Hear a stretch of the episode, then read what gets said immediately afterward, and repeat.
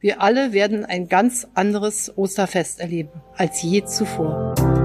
T-Online Tagesanbruch für das Osterwochenende 2020. Diesmal Corona Ostern, die entscheidenden Worte des Virologen und wie es weitergehen kann.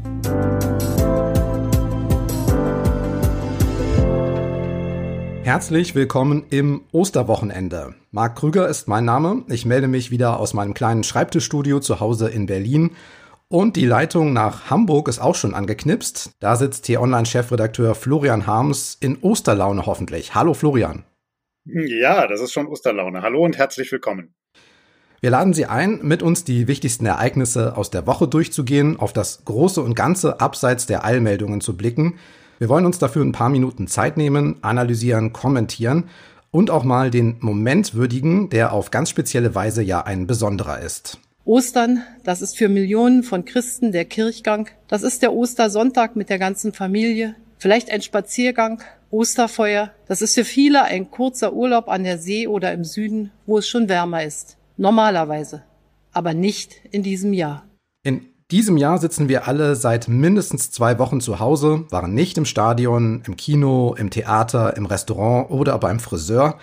Wir verzichten auf fast alle Ostertraditionen und Bräuche, aber wenn ich frage, was haben Sie Ostern vor vier Jahren gemacht oder vor elf Jahren? Hm?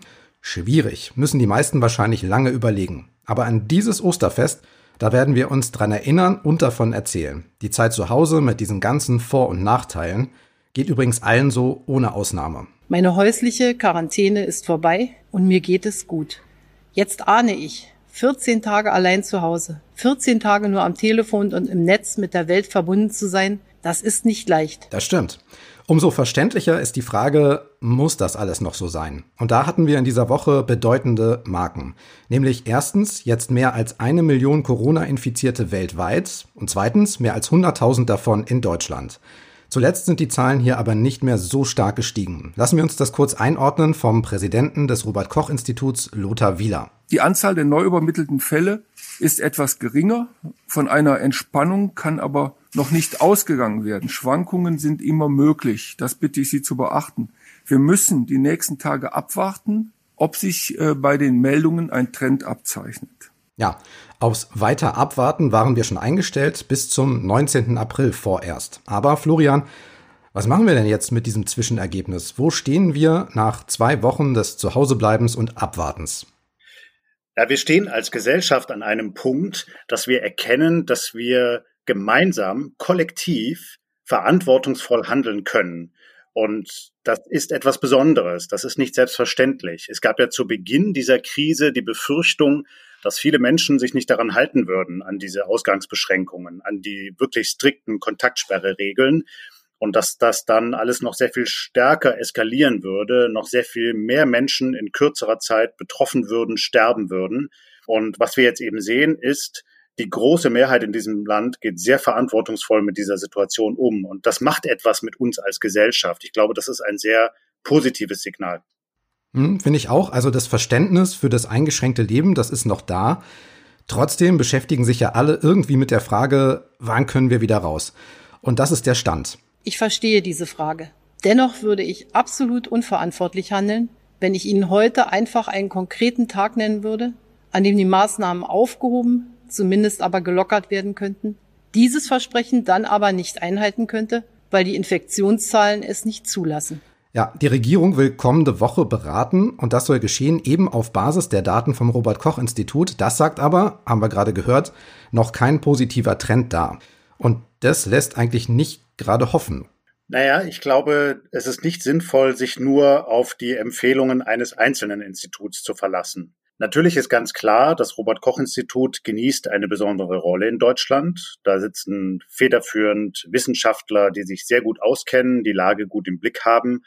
Deshalb ist es bestimmt richtig, dass die Bundesregierung Wert auf diese Einschätzung legt. Aber wir hören ja eben auch aus anderen Richtungen, von anderen Universitäten, anderen Virologen, dass es durchaus möglich ist, jetzt mal darüber nachzudenken, wie denn so eine Lockerung der Kontaktsperre vor sich gehen könnte. Also wir müssen ja noch gar nicht jetzt genau den Tag benennen, aber wir können uns natürlich überlegen, wie man denn dann anfängt, wenn der Tag X kommt. Oder wir können auch in andere Länder gucken, wo es momentan schon ganz vorsichtige Lockerungen gibt. Österreich zum Beispiel.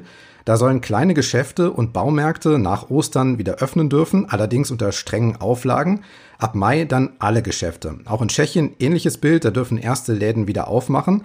Und im Ursprungsland des Coronavirus, in China, da haben wir diese Woche gesehen, dass mit sehr großem Pomp die Stadt Wuhan wieder geöffnet worden ist, die ja seit Januar abgeriegelt war. Aber andererseits, die meisten Länder haben zuletzt die Einschränkungen eher verlängert oder sogar verschärft. Ja, und das kann man sicherlich auch nur aus der jeweiligen Situation im jeweiligen Land heraus erklären. Ich glaube, wir dürfen jetzt nicht den Fehler machen zu sagen, nur weil andere jetzt ihre Maßnahmen lockern, müssen wir das jetzt auch tun. Wir müssen auf die Lage bei uns vor Ort in Deutschland schauen. Und da stehen wir ja vergleichsweise gut da. Wir haben hier noch nicht so katastrophale Zustände wie in Oberitalien oder wie in Spanien oder wie im Elsass. Und anhand unserer Lage müssen wir beurteilen, wann Deutschland oder Teile von Deutschland oder Teile der Öffentlichkeit, der Wirtschaft, der Unternehmen den ersten Schritt gehen können, um diese Regeln zu lockern. Ja, nun muss man sagen, wer als Politiker gerade ziemlich hart durchgreift, der wird belohnt. Zumindest in der Momentaufnahme steigen dann die Umfragewerte. Das können wir am besten beobachten in Bayern bei Ministerpräsident Markus Söder. Der hat ja früh und sehr hart das Leben eingeschränkt, war viel im Fernsehen. Und jetzt, laut Bayern-Trend, sind 94 Prozent der Bayern mit ihm zufrieden. Das ist ein Plus von 27 Punkten und, Achtung, der höchste je gemessene Wert bei einem Politiker. Beachtenswert, auch Anhänger von SPD und Grünen stehen so gut wie geschlossen hinter der harten Linie und hinter Söder. Beachtlich. Ja, unbedingt beachtlich. Und der Grund ist natürlich, dass er vermittelt, dass er einen Plan hat. In so einer tiefen Krise wie jetzt wollen Bürger Autoritäten haben, denen sie folgen können, denen sie vertrauen können, von denen sie den Eindruck haben, die wissen, was sie tun und die tun im richtigen Moment schnell und stringent das Nötige. Und der Markus Söder vermittelt diesen Eindruck, indem er eben sehr früh hart reagiert hat, klare Maßnahmen umgesetzt hat und, das darf man dabei nicht vergessen, weil ja jetzt häufig er im Vordergrund steht, aber er hat sich eben auch abgestimmt in Bayern mit seinem Kabinett, mit führenden Wissenschaftlern, mit Landräten und da grätscht ihm jetzt keiner rein. Ja, weil er hat die alle hinter sich versammelt. Das ist ganz wichtig in so einer Situation. Dann bräuchte man ja auch in Sachen Lockerungen eigentlich nur fragen, was macht Bayern? Weil dann ziehen die anderen ja irgendwann nach. Nein, das glaube ich nicht, denn das, was im internationalen Maßstab gilt, dass wir da eben uns nicht eins zu eins danach richten können, was andere Länder tun. Das gilt natürlich auch innerhalb Deutschlands für die 16 Bundesländer. Die Lage ist einfach sehr unterschiedlich. Sie ist im Kreis Heinsberg oder in anderen stark betroffenen Regionen sehr viel gravierender als beispielsweise auf Usedom oder an anderen Orten in Deutschland, an denen es nicht so viele Infizierte gibt. Das heißt, das muss man sich jeweils genau anschauen und dann entsprechend handeln. Natürlich muss man dabei aber auch Ausnahmen machen. Der Armin Laschet, der Ministerpräsident von Nordrhein-Westfalen, hat das am vergangenen Donnerstag sehr stimmig gesagt, wie ich finde. Wenn wir anfangen, diese Regeln zu lockern, dann sollten wir zumindest mal für Einrichtungen, die bundesweit ähnlich sind, wie zum Beispiel Kitas oder Schulen, ähnliche Regeln erlassen, damit da nicht ein heilloses Chaos ausbricht. Dann schauen wir uns doch mal einen möglichen Weg zurück ins Leben an. Du hast den Kreis Heinsberg angesprochen. Und du hast ja vergangene Woche auch schon gesagt, auf dem Weg zurück könnte uns ein Mann mit seinem Team helfen, den du diese Woche im Tagesanbruch-Newsletter auch sehr hervorgehoben hast. Nämlich der Virologe Hendrik Streeck von der Uniklinik in Bonn. Der könnte ein Held werden im Kampf gegen das Coronavirus, schreibst du. Wir haben schon ganz kurz vergangene Woche über seine Studie im Ort Heinsberg in Nordrhein-Westfalen gesprochen. Das sollten wir jetzt noch ein bisschen vertiefen. Also, was macht der Virologe Streeck dort und wie könnte das Ganze helfen? Ja, er hat gemeinsam mit einem Team aus 70 anderen Wissenschaftlern und Helfern, auch anderen Professoren, ja diese Studie in Heinsberg gestartet. Wir erinnern uns nochmal, Heinsberg war der erste Ort, an dem das Virus wirklich großflächig ausgebrochen ist, im Karneval, an dieser Kappensitzung. Und man kann eben jetzt durch Befragung der Bürger, der Familien von etwa 400 Haushalten, durch Rachenabstriche und einiges mehr relativ genau rausfinden, wie dieses Virus sich übertragen hat. Und deshalb fand ich auch die Vorstellung dieser ersten Erkenntnisse so bemerkenswert am vergangenen Donnerstag. Ich habe mir da drei Punkte gemerkt, die ich vielleicht noch mal kurz erzählen kann. Der erste ist, dass er gesagt hat, die Ergebnisse dieser Studie weisen darauf hin, dass 15 Prozent der Bevölkerung in Gangelt im Kreis Heinsberg sich infiziert haben und eine Immunität gegen dieses Covid-19 entwickelt haben. Und dabei gibt es eine Sterberate unter den Infizierten, also die sogenannte Letalität, von 0,37 Prozent. Das ist also deutlich geringer als diese Daten, die jetzt aller Orten immer durch die Medien schwirren von der Johns Hopkins Universität, die diese Daten fünffach höher ansetzt, bei knapp zwei Prozent. Das ist also mal ein erster bemerkenswerter Erkenntnisschritt, dass wir sagen, diese Gefahr ist vielleicht etwas geringer, als man das ursprünglich angenommen hat. Die zweite Erkenntnis ist, strikte Hygiene wirkt. Das hat Professor Streeck sehr stark hervorgehoben. In anderen Worten, wir haben gelernt, wie wir uns hygienisch richtig verhalten und damit stark des Ausbruchsgeschehen entgegengewirkt. Und eben auch weil sich die Mehrheit der Bürger nicht nur in Heinsberg, sondern bundesweit ebenso klar und strikt an diese Regeln hält, kann man jetzt auch darüber nachdenken, wie man in einer nächsten Phase diese Regeln langsam lockern kann. Und der entscheidende Satz, finde ich, den er da gesagt hat, ist eben, wir müssen lernen, mit SARS-2 zu leben und die Gefahren richtig einzuordnen. Das heißt, die geht nicht einfach wieder weg, und wir können nicht davon ausgehen, dass wir im Sommer ein ganz normales, bundesweites öffentliches Leben haben, wie wir es gekannt haben vor der Infektion, sondern wir müssen uns schon weiter ein Stück weit darauf einstellen. Denn die dritte Erkenntnis ist, und äh, da kann man dann auch auf das Robert Koch Institut verweisen, dass das Durchschnittsalter derjenigen, die an diesem Virus sterben, ja etwa bei 80 Jahre liegt. Das heißt, es geht jetzt in erster Linie darum, die Alten zu schützen. Natürlich die Alten in Pflegeheimen, in Seniorenheimen, aber auch die, die noch zu Hause leben oder sich an anderen Stellen in der Öffentlichkeit aufhalten. Das muss ganz klar der Fokus jetzt sein. Dann nächster Schritt auf einem möglichen Weg zurück Richtung alte Welt wäre eine App. Wir haben vergangene Woche schon über Tracking und Tracing-Apps gesprochen und auch über mögliche Datenschutzbedenken. Und nun kommt das Robert Koch Institut mit einer ganz anderen App um die Ecke. Das ist die Corona-Datenspende-App. Mit dieser App kann man freiwillig dem Robert Koch Institut bestimmte Daten zur Verfügung stellen und somit dabei helfen, noch besser einzuschätzen, wo und auch wie schnell sich Covid-19 in Deutschland verbreitet. Was man dafür braucht, ist eine Smartwatch oder ein Fitnessarmband und eben die Corona-Datenspende-App, die es kostenlos zum Download gibt. Florian, wie klingt das, die Datenspende? Ja, da muss man natürlich erstmal aufhorchen, wenn man weiß, dass Datenschutz wichtig ist. Auf der anderen Seite ist es ja immer eine Abwägungsfrage. Und dieser ganze Markt der technologischen Hilfsmittel, um den Zustand eines Körpers zu checken, der hat ja sich enorm vergrößert. Also das ist jetzt eine App vom Robert Koch Institut, aber wir wissen das ja auch beispielsweise aus dem Sportbereich. Es gibt da noch viel, viel mehr Möglichkeiten, diese sogenannten Wearables, also Armbänder oder Dinge, die man sich um den Hals hängt, zu nutzen, um jederzeit zu wissen, was gerade im Körper los ist. Viele Menschen haben damit gefremdelt, bis diese Seuche ausgebrochen ist. Ich denke, das wird sich jetzt ändern. Und wenn man das Ganze eben mit dem Datenschutz vereinbaren kann, mit den deutschen strikten Datenschutzregeln vereinbaren kann, dann kann das durchaus eine sinnvolle Ergänzung sein. Ja, also man kann freiwillig diese App runterladen, mit seiner Smartwatch koppeln, wenn man eine hat, und dann Postleitzahl, Geschlecht, Alter und eben seine Vitaldaten, zum Beispiel Puls oder auch Temperatur, wenn das die Uhr messen kann, teilen. Hören wir nochmal, was Robert Koch Institut Präsident Lothar Wieler sagt, was diese App genau kann und was nicht. Ganz wichtig zu verstehen ist, dass diese App Symptome erkennt. Das ist keine App, die einen Covid-19-Nachweis führen kann. Die App ersetzt also keine Tests und sie warnt den Nutzer auch nicht, dass er krank sein könnte. Die App ersetzt auch keine offiziellen Meldezahlen. Sie ist einfach nur eine Ergänzung, aber aus unserer Sicht eine sehr wichtige. Das ist also eine reine Datenspende. Es müssten aber schon, und das ist so ein bisschen das Problem, ja viele mitmachen, damit es überhaupt eine Aussagekraft hat. Ja, zweifellos. Und deshalb weiß man eben auch noch nicht, ob das funktionieren kann. Was mir auffällt, ist, dass jetzt immer wieder einzelne Geschichten durch die Öffentlichkeit geistern. Da wird dann gesagt, Mensch, diese App ist jetzt die Lösung des Problems oder dieser Test auf Antikörper ist die Lösung des Problems oder diese oder jene Studie.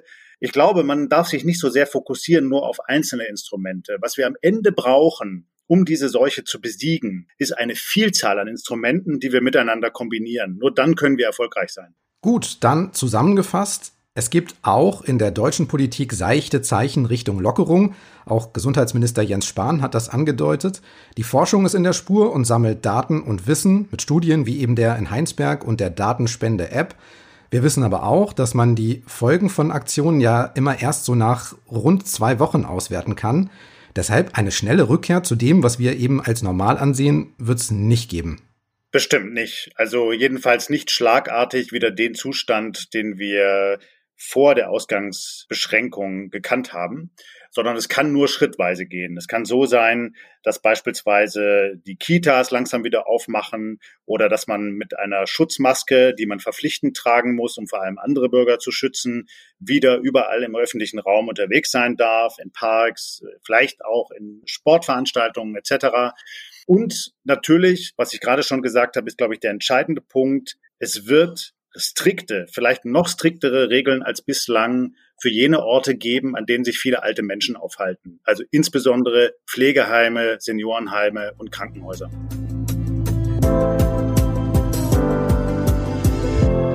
Der Ausbruch des Coronavirus hat das getan, was meistens nur als Sprichwort genutzt wird. Es hat die Welt verändert, rasend schnell. Die erste Meldung in Deutschland über den Ausbruch einer rätselhaften Lungenkrankheit in China, die ging am 31. Dezember 2019 gegen halb elf am Vormittag über den Nachrichtenticker. Und bis Ende Februar war das alles eher ein Randthema bei uns. Fünf Wochen später sind die Grundrechte massiv eingeschränkt, die Wirtschaft ist im Fall, die Existenz von vielen in Frage gestellt und allesamt sind wir im Krisenmodus. Schlechte Nachrichten bestimmen den Alltag. Im Prinzip ist es natürlich auch richtig, denn so extrem viel Gutes gibt's ja nicht an einer neuen Krankheit. Eine andere Frage ist aber, wie eine Gesellschaft mit dem umgeht, was sie nicht grundsätzlich ändern kann. Eine Naturkatastrophe oder eine Seuche beispielsweise. Und da wollen wir kurz mal auf das blicken, was nicht ganz so schlecht läuft. Nicht um etwas schön zu reden, sondern damit es nicht untergeht und verloren geht in all den Meldungen zu Corona. Florian, du kannst anfangen. Was siehst du im Großen oder im Kleinen, das gerade klappt oder rund läuft? Ich beginne mal mit zwei Dingen. Im Kleinen fällt mir auf, in meinem eigenen Erleben, aber auch in dem, was ich von Verwandten und Freunden höre, dass man diese ganz normalen, alltäglichen, zwischenmenschlichen Begegnungen, zum Beispiel im Familien- oder Freundeskreis, jetzt durch diese gravierende Situation intensiver erlebt. Auch ich selber merke viel häufiger, dass ich diesen Impuls verspüre, Mensch, ich müsste mich mal wieder bei diesem Freund oder jedem Verwandten melden. Habe ich viel zu lange nicht getan. Und ich bin viel zu lange durch meinen Alltag gehetzt. Und jetzt ist eine Gelegenheit, mal innezuhalten und mich wieder meiner Umwelt und den Mitmenschen stärker zuzuwenden. Das finde ich sehr positiv. Und das Zweite ist, dass wir übergreifend gerade und das ist aus vielen Kommentaren zu lesen, aus Leitartikeln, aber auch aus Kommentaren von Bürgerinnen und Bürgern, Leserinnen und Lesern, ein großes Vertrauen in die Handlungsfähigkeit von Politik zurückgewinnen. Wenn wir uns mal erinnern, noch vor einem Dreivierteljahr oder halben Jahr gab es eigentlich jeden Tag irgendeine neue Sau, die durchs politische Dorf getrieben worden ist, wo man gesagt hat, das kriegen Sie wieder nicht hin, hier machen Sie wieder was falsch. Und an vielen Stellen war das ja auch berechtigte Kritik. Häufig war es aber auch übertrieben. Und dass man jetzt einfach anerkennt, dass die Landesregierungen, die Bundesregierung, aber auch viele andere Experten sehr besonnen und klug und so gut wie eben irgendwie möglich in dieser schwierigen Situation handeln. Das finde ich sehr positiv. Ja, du hast auch vergangene Woche das Krisenmanagement der Regierung schon gelobt. Damit stehst du auch nicht alleine da. Aber zack, gleich eine schlechte Bewertung bei Apple Podcasts von einem unserer Hörer. Und der schreibt dazu, die Regierung für Selbstverständliches zu loben, das hat mit seriöser Berichterstattung nichts zu tun. Vielleicht sagst du dann noch ein, zwei Sätze, warum du das gerade anders siehst. Ich sage es mal überspitzt, das hat mit einem seriösen Kommentar nichts zu tun. Denn was ist denn bitte jetzt noch selbstverständlich? Eine so gravierende Krise wie jetzt hat dieses Land seit Jahrzehnten nicht erlebt. Und auch jeder Politiker kann sich jetzt nur von einem Schritt zum nächsten vortasten. Das ist doch nicht selbstverständlich. Da muss man auch wirklich anerkennen, wie wäre es denn, wenn jeder von uns in dieser Lage wäre? Ja? Vielleicht mag sich dieser Leser mal vorstellen, wie er sich verhalten würde, wenn er Ministerpräsident von Nordrhein-Westfalen wäre, wo in einem Kreis diese Seuche so massiv ausgebrochen ist. Oder wenn er Bundeskanzler wäre. Dann verschiebt sich die Perspektive. Okay, die Regierung macht sich in der Krise ganz gut, sagst du. Ich finde aber auch, dass es im Kleinen so ganz nette Dinge gibt, wenn man drauf achtet. Natürlich gehen sich gerade alle irgendwie, wenn man draußen ist, aus dem Weg. Das ist seltsam. Aber auch in der Nachbarschaft sehe ich zum Beispiel viele Lösungen und Hilfsangebote. Da hängt dann plötzlich ein Zettel mit netten Worten oder Kinder malen bei uns mit Kreide so Durchhalteparolen auf den Gehweg. Und ich finde auch, der Blick auf das Leben davor, der ist ein anderer geworden. Und am besten trifft das ein sehr schönes Wort, Wertschätzung. Ich mag das, auch wenn es schwer auszusprechen ist. Wir wertschätzen vielleicht jetzt die kleine oder große Reise und die Möglichkeiten aus unserem normalen Alltag ein bisschen mehr. Das mag ich. Ja, das verstehe ich sehr gut, Marc. Und was mir außerdem noch auffällt, ist, neben der Wertschätzung auch eine Zugewandtheit.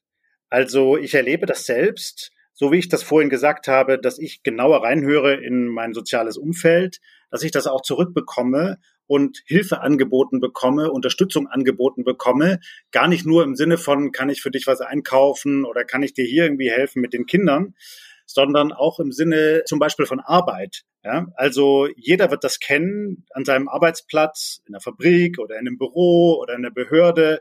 Man beschäftigt sich mit ganz vielen wichtigen, aber häufig halt auch mit vielen Dingen, die halt irgendwie gemacht werden müssen oder die deshalb auf der Agenda stehen, weil irgendjemand anderes nichts Besseres zu tun hatte und dann halt einfach sagt, hier ist jetzt ein Thema, ich mache eins draus, also beschäftige ich die zehn Leute um mich herum auch damit. Und da merke ich jetzt schon, dass diese Krisensituation uns alle dazu zwingt, uns auf das Wesentliche zu fokussieren und auch unseren Mitmenschen, zum Beispiel Kollegen, eben nicht noch immer mehr an redundanter Information zuzumuten, sondern das stärker zu kanalisieren und zu überlegen, womit muss ich andere eigentlich wirklich behelligen.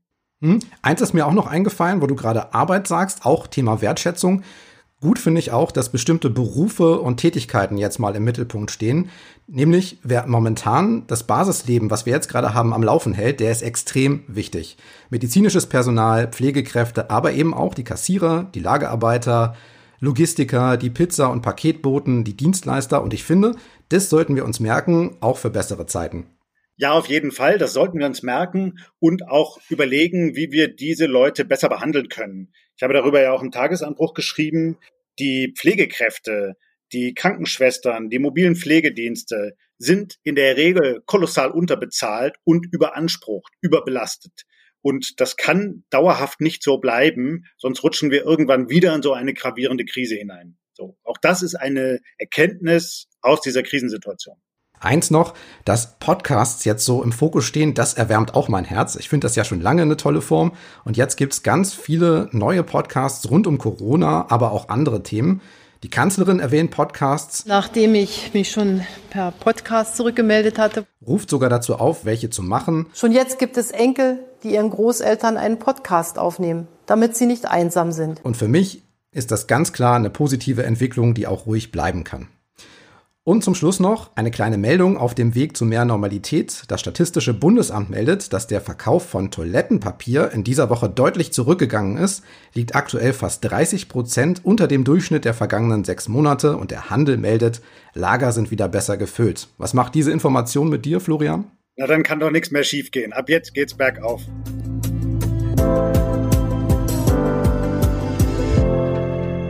Die Woche nach Ostern ist normalerweise noch klassische Ferien- und Urlaubszeit. Entsprechend dünn ist auch normalerweise der Terminkalender. Aber was läuft schon normal in dieser Zeit? Deshalb bin ich sehr gespannt, welche Themen du in den nächsten Tagen rausgesucht hast, Florian. Ja, zum einen natürlich doch nochmal die weitere Beschäftigung mit dem Coronavirus. Am Dienstag wird Österreich, wie angekündigt, seine Ausgangsbeschränkungen lockern. Das werden wir uns anschauen und auch reinhorchen, was dann denn passiert. Am Mittwoch wird die Parlamentswahl in Südkorea stattfinden. Auch das vor dem Hintergrund der Corona-Krise. Da wird ganz bestimmt auch das Krisenmanagement der dortigen Regierung bewertet. Und zeitgleich am Mittwoch will natürlich auch die Bundeskanzlerin sich in einer Videokonferenz mit den Ministerpräsidenten der Länder abstimmen und eben überlegen, wie man jetzt weitermacht und anschließend allen Bürgern die Frage beantworten, wie denn die Regeln in Deutschland jetzt möglicherweise gelockert werden können. Außerdem noch zwei weitere Ereignisse. Einmal müssen wir uns erinnern an den 75. Jahrestag der Befreiung des Konzentrationslagers Bergen-Belsen. Da ist es wichtig, dass wir daran erinnern. Zum Zweiten jährt sich zum zehnten Mal dieser Ausbruch dieses isländischen Vulkans, der damals alles lahmgelegt hat. Kannst du dich noch erinnern, wie der heißt, Marc? Der Eyjafjallajökull. Ich habe damals Radionachrichten gemacht und musste es jede Stunde aussprechen. Deswegen kann ich es noch. Unfassbar. Ich versuche es auch mal. Eyjafjallajökull irgendwas mit Öl hinten dran.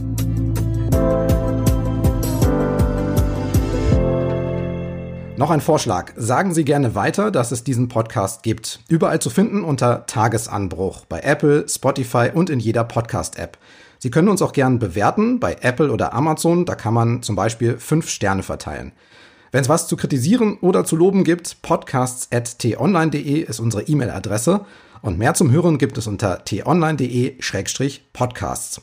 Da empfehle ich Ihnen gern Tonspur Wissen. Da klärt jeden Tag ein Wissenschaftler aus seinem Fachgebiet über Fragen rund ums Coronavirus auf. Hören Sie gern mal rein. Tonspur Wissen heißt der Podcast. So, für heute war's das. Vielen Dank fürs Hören und für Ihre Zeit. Bleiben Sie gesund und gerne auch fröhlich. Schöne Ostern und bis zum nächsten Mal. Tschüss, frohe Ostertage und bleiben Sie uns gewogen.